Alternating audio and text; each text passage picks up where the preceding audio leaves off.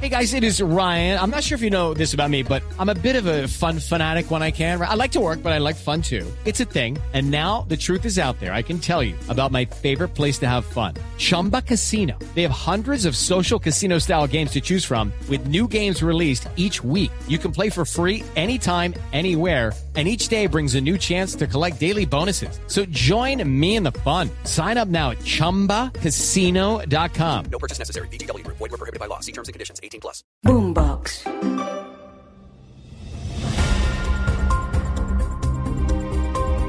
Hola, bienvenidos a otro episodio de La Intérprete. Hoy vamos a tener un invitado especial. Vamos a hablar con Jorge Enrique Robledo, que se retiró esta semana del Senado después de 20 años, más de 8 veces elegido el mejor senador de Colombia, con votaciones de más de 100 mil votantes. Una persona con la que uno puede estar o no de acuerdo, pero sin duda que hizo un trabajo muy juicioso, un trabajo incansable y un trabajo honesto con sus ideas. Sí, yo soy el senador que más debates yo creo que ha hecho en la historia de Colombia, pero sobre todo más debates anticorrupción. No solo como senador, sino como colombiano. Nadie ha tenido un enfrentamiento más duro con los corruptos en Colombia que Jorge Enrique.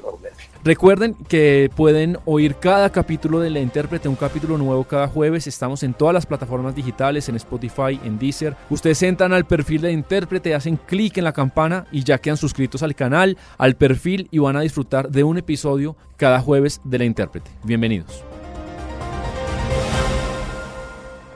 Este es el podcast La Intérprete, con Camila Zuluaga y Sebastián Nora.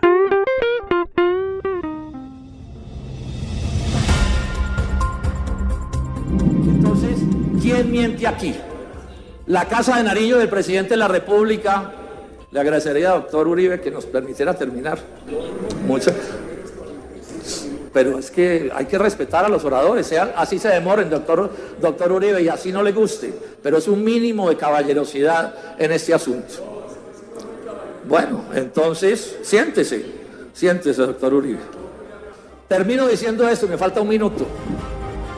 Y hoy en la intérprete quisimos invitar a uno de los políticos sin duda más importantes eh, del siglo XXI en Colombia, una persona que se despidió ayer del Senado, doctor senador Jorge Enrique Robledo. Son 20 años en el Senado. Antes de seguir presentándolo, quería preguntarle cómo se siente. ¿Se siente extraño? ¿Es un día más en la oficina? ¿Se siente nostalgia? ¿Cómo está usted? A ver, Sebastián, pues digamos que lo primero es que me siento y eso me agrada mucho con, con, el deber cumplido, porque yo creo que con errores y desaciertos y lo que sea, lo cierto es que creo que cumplí con, con mi deber de trabajar, sobre todo con seriedad. Comparte hacia uno mis puntos de vista, pero fui serio, trabajé duro, hice mis mejores esfuerzos porque las cosas salieran bien. Sí, estoy pues lleno de incertidumbre, ¿no? También siento que, que terminé una etapa de mi vida, yo estaba ya algo, pues, eh, digamos, fatigado, pues las cosas van perdiendo su interés en la medida en que se repiten y se repiten. 20 años es un montón de, de, años, ¿no? Y estoy, bueno, con la incertidumbre de qué voy a hacer con mi vida, pero muy decidido, Sebastián, a seguir luchando. Voy a hacer sí, usted, todo usted es un luchador. Por, por, alargar mi vida útil hasta que se acabe la cuerda, ¿cierto? Usted y algún día se acabará, pero mientras tanto, trabajo duro pensando en qué voy a seguir haciendo. Sí, porque si algo lo identifica a usted es que usted es un luchador, usted es vehemente, pero antes de, de hablar de su carrera, porque la, la, gente lo empezó a conocer en los medios eh, de su trabajo en el Senado, pero realmente su trayectoria es impresionante, más de 16 libros, más de 10.000 artículos escritos, usted fue docente 25 años, arquitecto, su, su, historia es muy interesante, pero de los mensajes de ayer y hoy, eh, tanto de amigos o por ejemplo el discurso de Iván Marulanda, ¿cuál es el que más lo, lo conmovió, el mensaje que más le llegó? Pues digamos que lo de Iván Marulanda fue para mí muy grato y muy emocionante. Él fue extremadamente generoso, generoso conmigo. Pero, pero una cosa que pudo pasar algo desapercibida y es, y es José Aulo Polo. José Aulo Polo es un senador sí. ver que no va a volver lamentablemente tampoco al Congreso, pero que él hizo alguna referencia y en privado hizo muchas, porque él es una persona con, que está luchando en estas cosas también desde hace 50 años e inicialmente él coincidió conmigo, con mi sector político, con el MOIR, en las luchas en Ipiales, con un luchador que fue muy famoso en esa región, que fue Heraldo Romero. Y en buena medida lo de la condecoración fue iniciativa de José Aulo Polo, entonces eso me conmovió particularmente porque, porque bueno, además nos conocimos realmente él y yo apenas ahora, lo que pasa es que recordando cosas eh, coincidimos en todo eso, entonces para mí eso fue muy emocionante, pero bueno, además todas otras muchas cosas, todo ha sido muy grato para mí, la generosidad en las redes que estoy viendo y tantas cosas, pues muy grato para mí. Sí, también vi que pues gente con la que usted también ha tenido contradicciones muy duras lo despidió y, bueno, pero bueno, usted duró 20 años de senador, pero su carrera y sus luchas arrancan mucho antes. Remontémonos, senador, por allá en los 70s, en los 80s, cuando usted un poco combina su trabajo docente también eh, con trabajo gremial, con trabajo de lucha social, pero algo que siempre lo caracterizó, caracterizó a usted, ser un hombre de izquierda, pero usted siempre se opuso, senador Robledo, a la lucha armada. Cuénteme en esa atmósfera de los 70s, de los 80s, en que la lucha armada por sectores de izquierda estaba bien vista, y usted, usted siempre estuvo en contra de eso, ¿cómo, cómo fue esa época y esa contradicción suya? A ver, yo llego a estas cosas, eh, eh, Sebastián, porque a mí me, me, toca la suerte del movimiento estudiantil de 1971. Antes de eso yo era una persona pues, que no me interesaba en la política, andaba por el mundo viendo a ver cómo tenía una, una, una vida grata y estudiando con la idea pues de labrarme un futuro profesional, pues digamos amable y todo, y me, me coge el movimiento estudiantil y, y, me, me politizo y leo mucho y estudio mucho. ¿Quién lo influencia?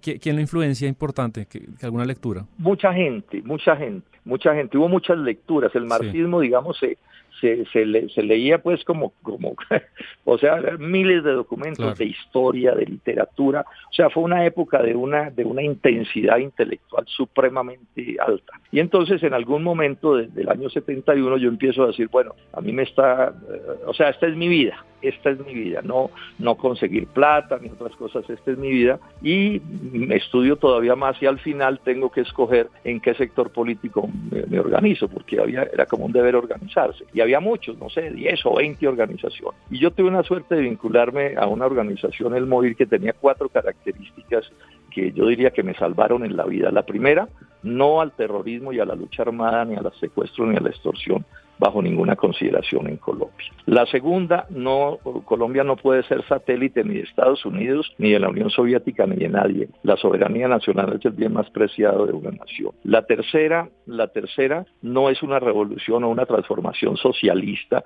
de estatizar la economía, sino la llamábamos de nueva democracia, que en últimas era desarrollar las fuerzas productivas que decíamos, la industria, el agro, en ese sentido la economía de mercado, el capitalismo fundamentalmente.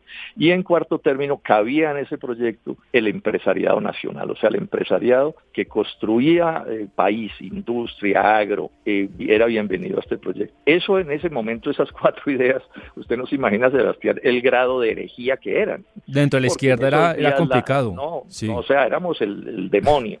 O sea, no a la lucha armada era pues impresionante porque era imposible porque había, no sé, cinco o seis grupos guerrilleros. Y en toda América Latina. En toda América Latina, en el mundo entero, ¿cierto? No a, someterse a una potencia, digamos, como la Unión Soviética, que en esos días era ultrapoderosa, pues eso también era como, como, como imposible. Y no estatizar la economía, pues bueno, porque era como renegar del socialismo y, y del marxismo que era pues lo que estaba en boga en ese momento, y que cupieran empresarios aquí pues era también como una especie de, absurdo completo. Hoy puedo proclamar con, con, con, muchísima alegría que tuvimos la razón quienes hace 50 años dijimos eso. O sea, mi vida es un poco luchar contra la corriente y ahora me toca decirlo. O sea, yo me he pasado la vida defendiendo causas impopulares. Siendo una minoría. Algunas. Siendo una minoría. Siendo una minoría y bueno, ir contra la corriente es un principio del, acierto en el, en el, mundo del conocimiento.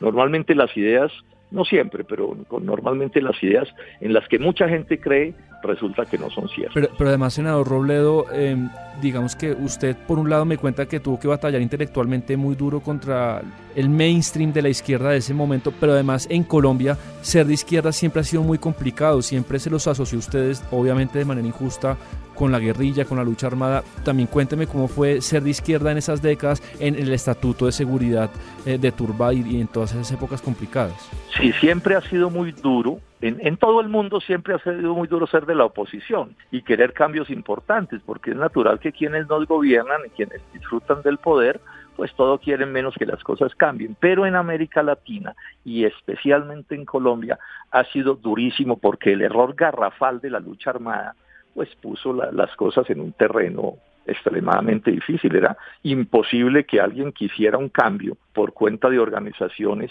que o o hacían secuestro o los aplaudían. Y nadie tenía por qué saber que nosotros no les jalábamos a eso.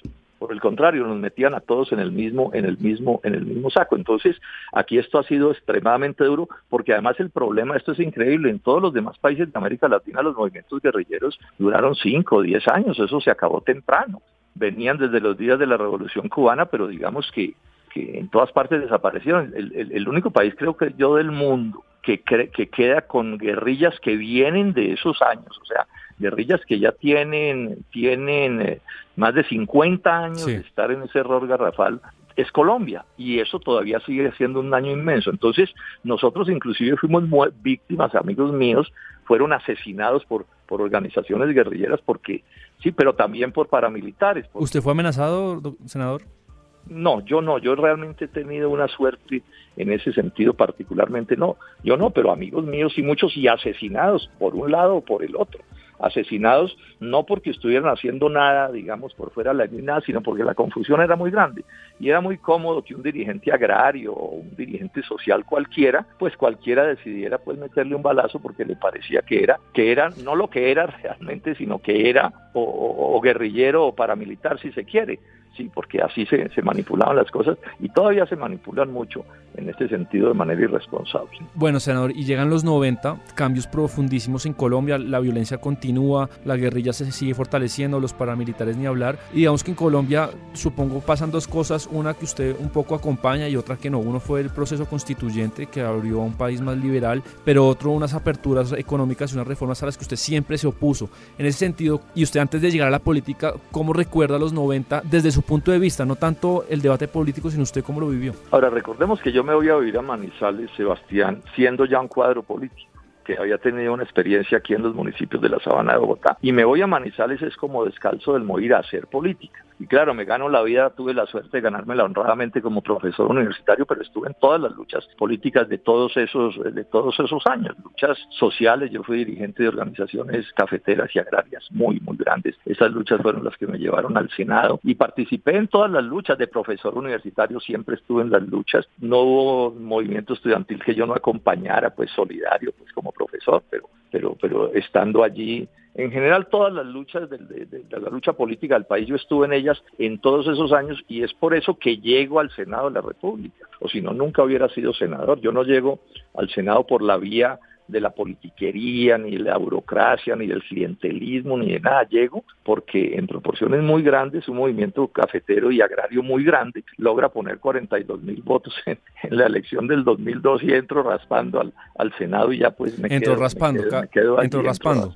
Sí, es, así es. Yo fui el senador como número 85, una cosa así, o sea que un poquito, un poquito de menos votos y no hubiera entrado nunca y era ya mi segundo intento. Yo había intentado eh, cuatro años anterior y, no me habían alcanzado los, los, votos. O sea que mi, lucha política, mucha gente piensa que empezó Sebastián hace 20 años y no, cuando yo llego, llego con 30 años de lucha política, pero lucha política ultra difícil porque pues sin un centavo, echando tiza todo el día en la universidad y haciendo política por las tardes, por, pues por las noches, los fines de semana, en los días de vacaciones, en, en un momento en que, la, en, que, en que la defensa, en que la idea de la lucha armada era muy poderosa en los movimientos, llamemos alternativos, porque había mucha confusión al respecto, pero además nos confundían con ellos, o sea, un tiempo muy muy muy difícil, pero, bueno. Senador, llega, llega en el 93 la apertura de Gabriel Gómez y, y, usted desde el minuto cero se opone, digamos, ¿cómo recuerda ese momento? ¿Y, ¿Y por qué desde el minuto cero usted se opuso? Digamos que en el caso mío, la formación mía y la de mis compañeros es una, una formación, de, digamos, de, alto nivel intelectual. O sea, nosotros somos por definición estudiosos, muy estudiosos, Sebastián, porque entendemos que, que la política en cierto sentido, pues tiene que necesitar unos fundamentos científicos en economía, en política, en historia, esto, esto hay que asumirlo con seriedad. Entonces, cuando empiezan a aparecer la apertura, se ve que esto viene. Nosotros estábamos muy al tanto, leíamos los informes del Fondo Monetario Internacional, del Departamento de Estado, leíamos la prensa con cuidado. Yo leo prensa todos los días, varios periódicos desde que soy un niño. Teníamos centros de estudio, sede de trabajo nos ayudaba en todas estas cosas, entonces nosotros sabíamos exactamente lo que iba a pasar. Entonces cuando, cuando eh, Gaviria o Barco anuncia la, la, apertura, sabíamos que lo que venía es, es muy malo. Mi primer artículo contra la apertura es de 1998, anterior a, la, a que se decrete la apertura. Eso lo teníamos súper estudiado, porque habíamos estudiado mucho el capitalismo porque precisamente nosotros no hacíamos una propuesta socialista.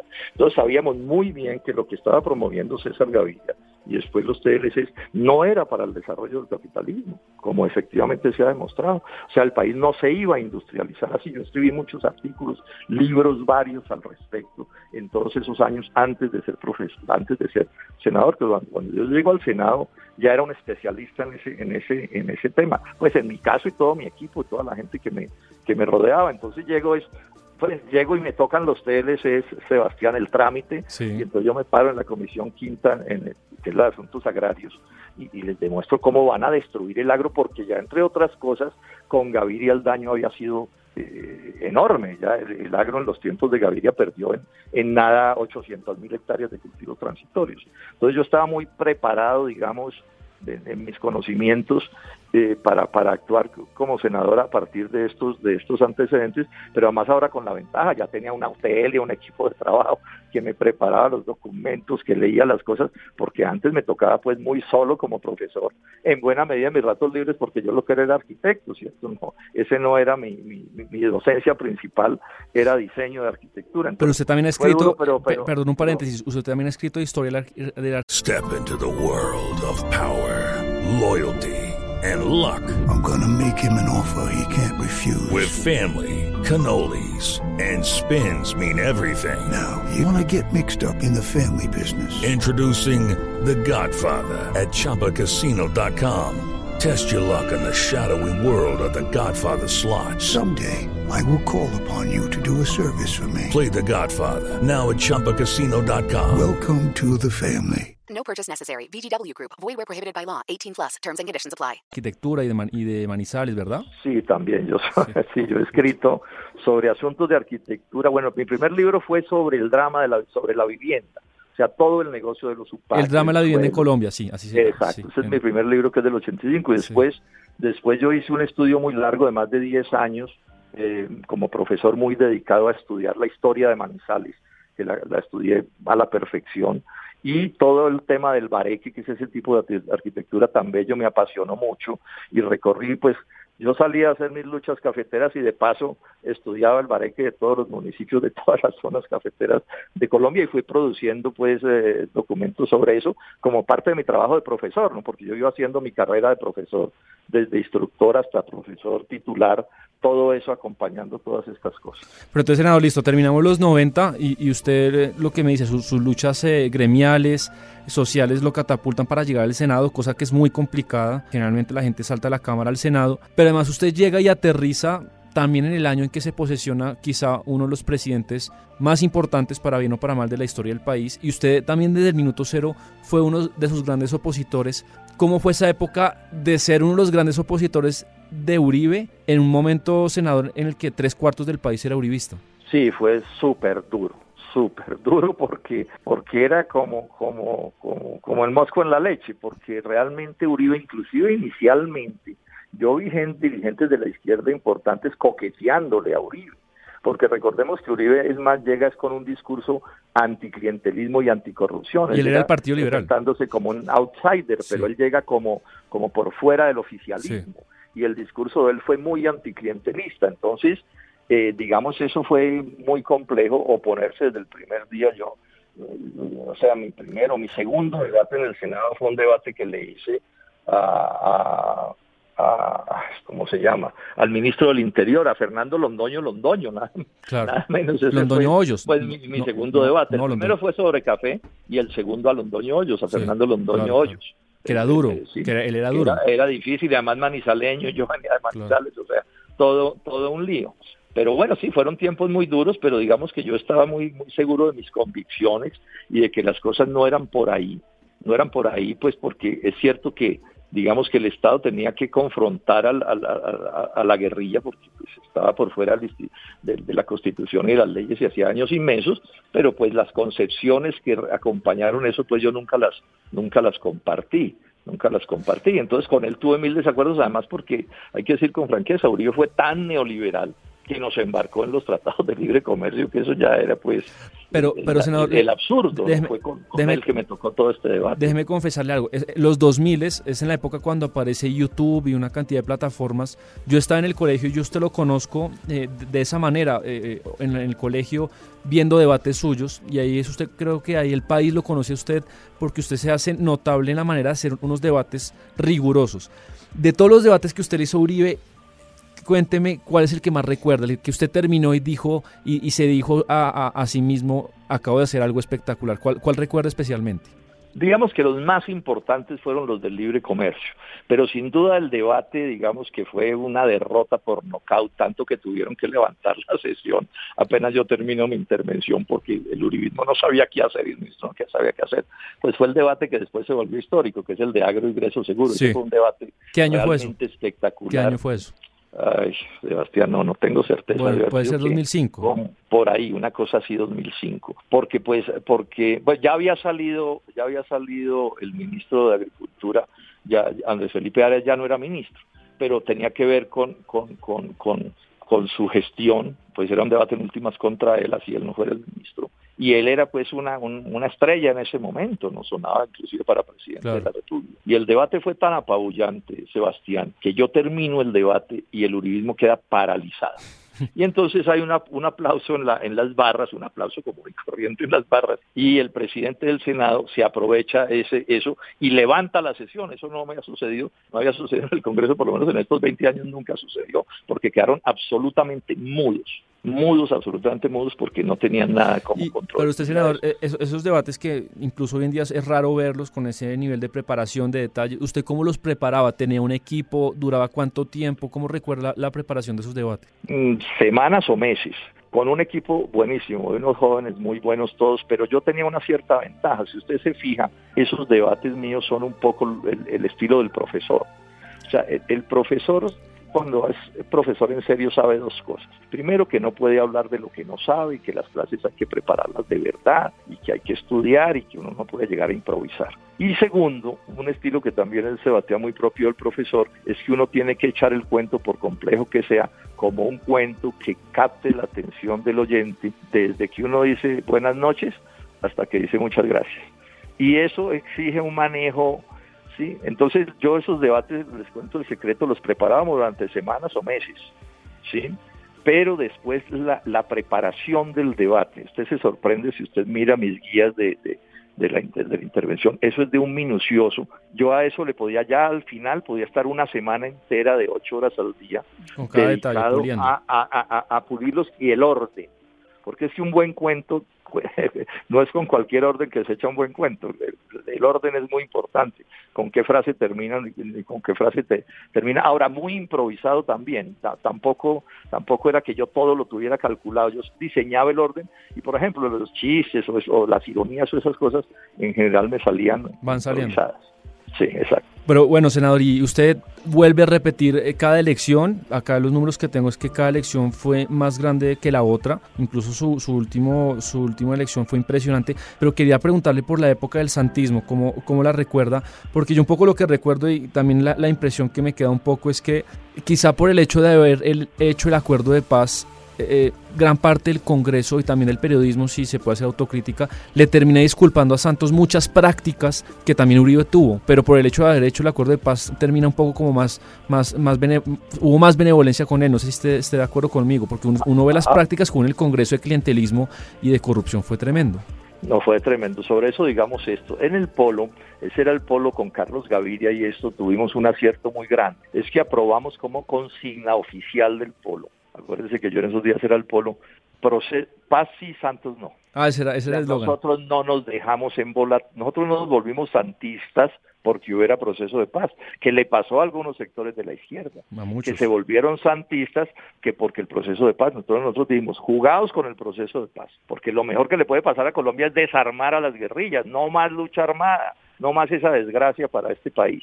Entonces ahí digamos, santistas, por decirlo así, pues con visiones críticas, etcétera, porque tampoco, ¿cierto? Pero en el resto de cosas fue una confrontación, entonces yo no sé cuántos debates le hice yo en contra a, a a, Juan Manuel Santos, porque también digamos eso con franqueza, Juan Manuel Santos y Álvaro Uribe en asuntos de economía, de relaciones internacionales, de libre comercio, son calca, cortados por la misma tijera, no se diferencian en absoluta. Y era la misma coalición, y era la misma, la misma cosa. La, misma coalición. tan idénticos fueron eh, ellos, inclusive con sus sectores políticos, que después en el Congreso corrió un, chiste que, que todavía se, se, puede utilizar, ¿no? que decía, ¿qué es un santista? Un ex uribista. ¿Y qué es un duquista? Un ex santista pero referido a los temas económicos y sociales y políticos de otro tipo, pues exceptuando el tema del proceso de paz, que es lo único que realmente los ha distinguido. Entonces mi, mi oposición a Santos fue, fue bueno, tan, tan, tan firme como fue la, de los ocho años de, de, Uribe, igual, igual, porque, porque no había diferencias realmente de ningún tipo, y menos en asuntos agrarios, porque se viene, Santos es el que vuelve ya norma los TLC. Recordemos que en parte por nuestra oposición y por asuntos internacionales y el desgaste de Uribe, Uribe no logró aprobar los el TLC en Estados Unidos. Sí, así entonces eso le toca a Santos. Y, entonces ahí la, toda la lucha se, se mantuvo. Sí, y Santos al final termina logrando seducir, como le decía, a gran parte del establecimiento colombiano, de la opinión del Congreso. Eh, tuvo como eh, esa mano izquierda de pronto que, que Uribe no tuvo y, hoy en día quedó como un, político más suave, con más eh, condescendencia, me parece a mí. Pero bueno, quería también llegar a la etapa de Iván Duque. Más allá, yo, yo entiendo, senador, que la oposición a las ideas de Iván Duque son idénticas, calcadas a las que usted tiene con Santos y con Uribe, pero ¿qué es lo que pasó con Iván Duque? ¿Usted cree que lo de él fue inexperiencia, incapacidad, eh, desgaste de la derecha? quisiera preguntarle por un análisis más profundo eh, del que se tiene hoy en día. Digamos primero esto, el país que le toca a Iván Duque es un país mucho más deteriorado, es que este país se viene deteriorando, o sea, San Uribe en parte sube, sube después de la catástrofe del 2007, económico, del 2007 no, perdón, del 2000, eh, del 2000, eh, sí, del 2007, ¿cómo fue la, cómo es? No, la de Pastrana, desde 1900 99, sí. 1999, me excusa que se me confunde la cifra. En ese año la economía colombiana se hundió, si se quiere, más que en el año de la pandemia. Esa es la primera prueba reina de la catástrofe de la apertura o del libre comercio. Entonces llega Uribe a la presidencia y le toca una bonanza petrolera y cafetera. Ese es un golpe de suerte. Entonces él goza los primeros años de una cierta mejoría de las condiciones económicas.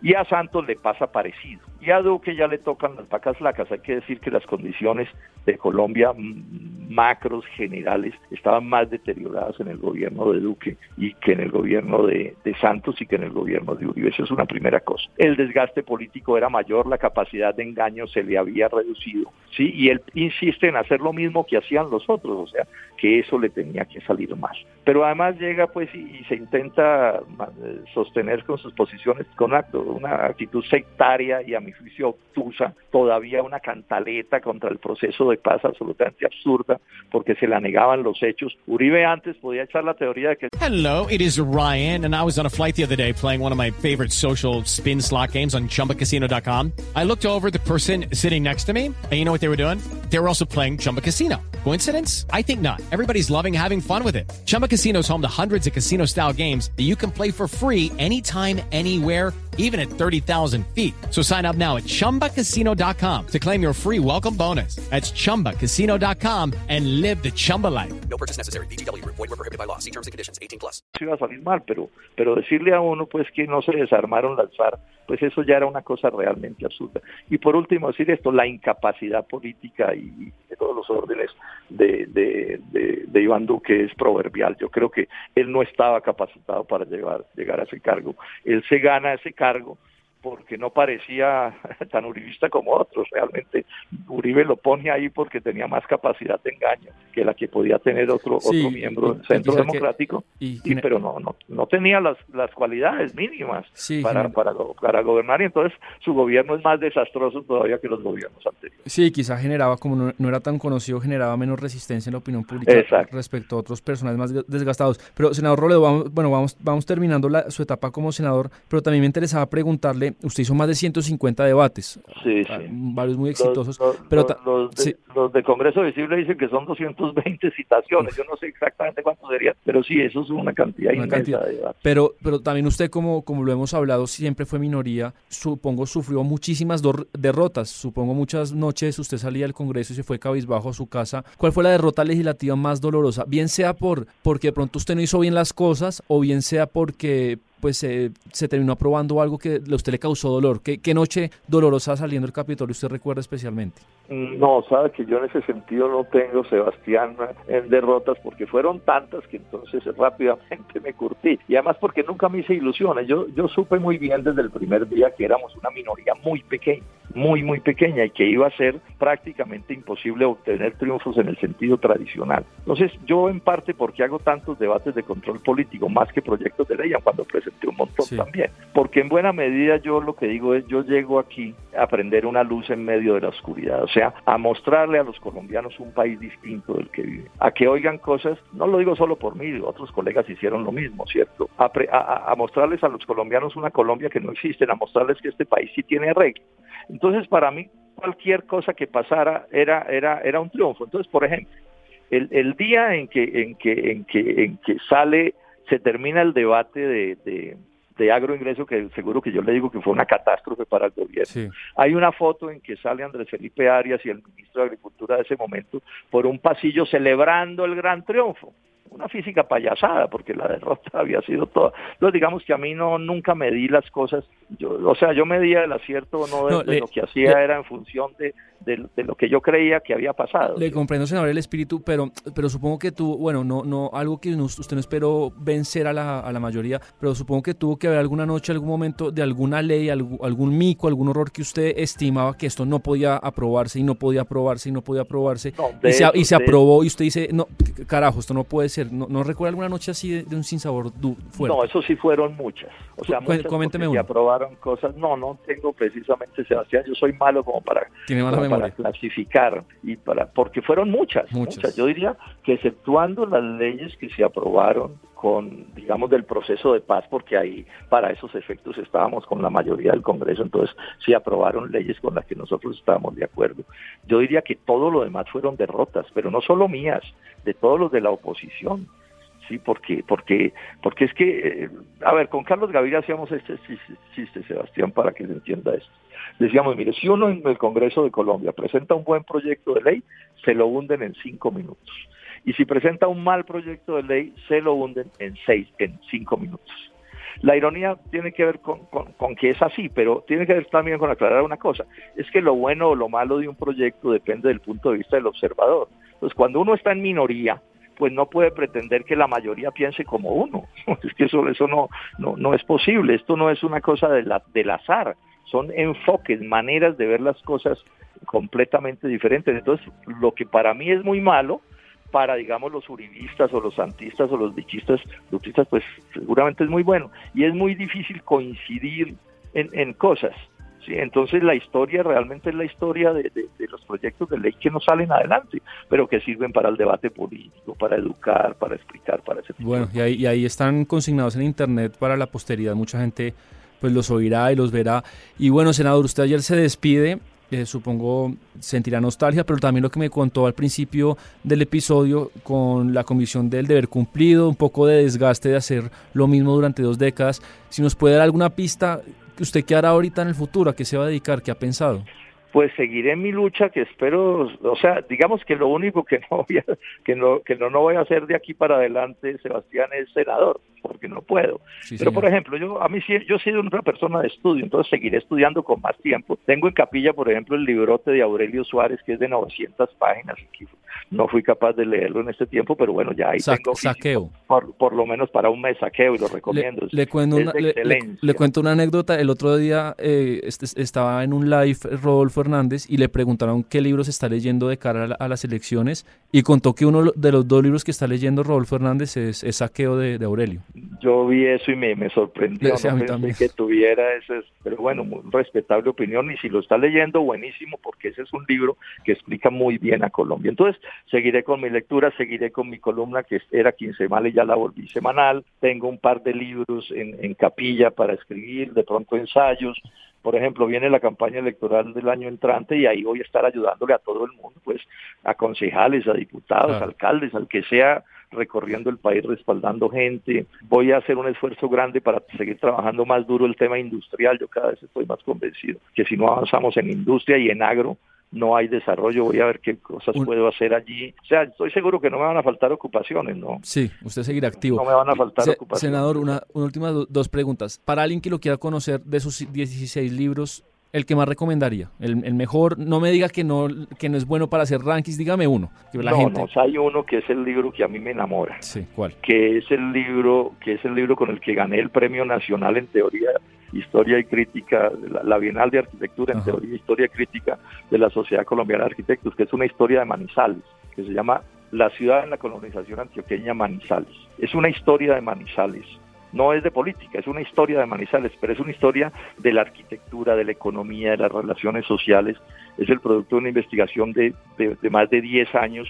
Ese libro eh, eh, eh, es, es, un libro muy importante en la, en la, en la, en la en la historiografía, Jorge Orlando Melo, y me excusa la cuña, dice que él lo considera el mejor libro de historia urbana que se ha escrito en la historia de Colombia. Pues, oh. Lo que pasa es que ya no se consigue. Además tiene un sentido del humor que me encanta, porque la historia de Manizales es una historia bellísima, es como una especie de Macondo en, en, la zona, en la zona andina, con unas historias graciosísimas, realmente para mí es el, libro y se lo recomiendo al que lo pueda conseguir ya no se consigue bueno, por ahí en las bibliotecas lo pueden conseguir pero de pronto senador usted ahorita que se retira se le animan a hacerle otra última edición de pronto, valdría la pena porque es un libro precioso. Es, es un poco como el Macondo de la zona andina. Macondo en el sentido pues respetuoso de todas las dificultades en que tuvieron que modernizarse, el papel del bareque, el peso de la iglesia, las vías, el cable aéreo. Esa es una región maravillosa Inclusive yo sostengo que esa arquitectura del Bareque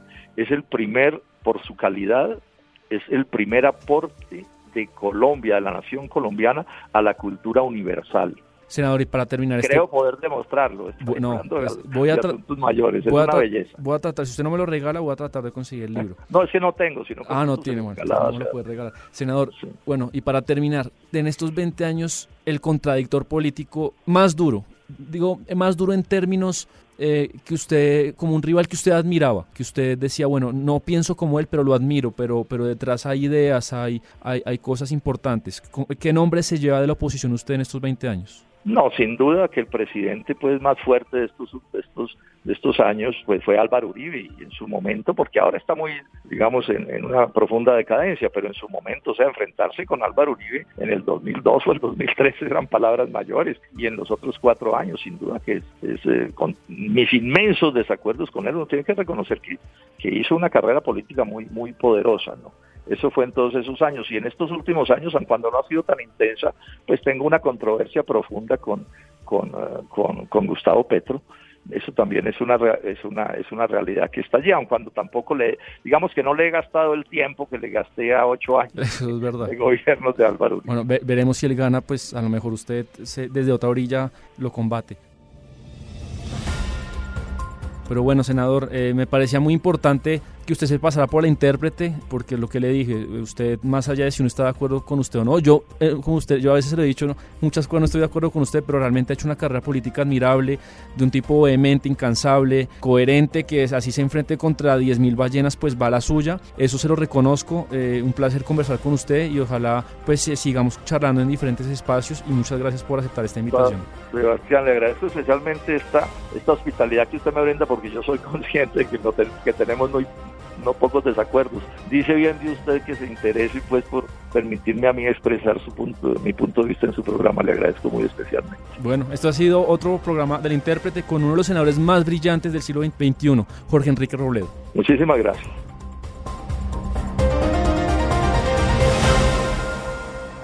La intérprete se escucha en todas las plataformas digitales.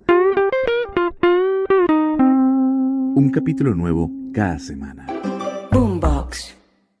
Step into the world of power, loyalty, and luck. I'm gonna make him an offer he can't refuse. With family, cannolis, and spins mean everything. Now, you wanna get mixed up in the family business. Introducing The Godfather at ChumbaCasino.com. Test your luck in the shadowy world of the Godfather slot. Someday, I will call upon you to do a service for me. Play the Godfather, now at Chumpacasino.com. Welcome to the family. No purchase necessary. VGW Group. Void where prohibited by law. 18 plus. Terms and conditions apply.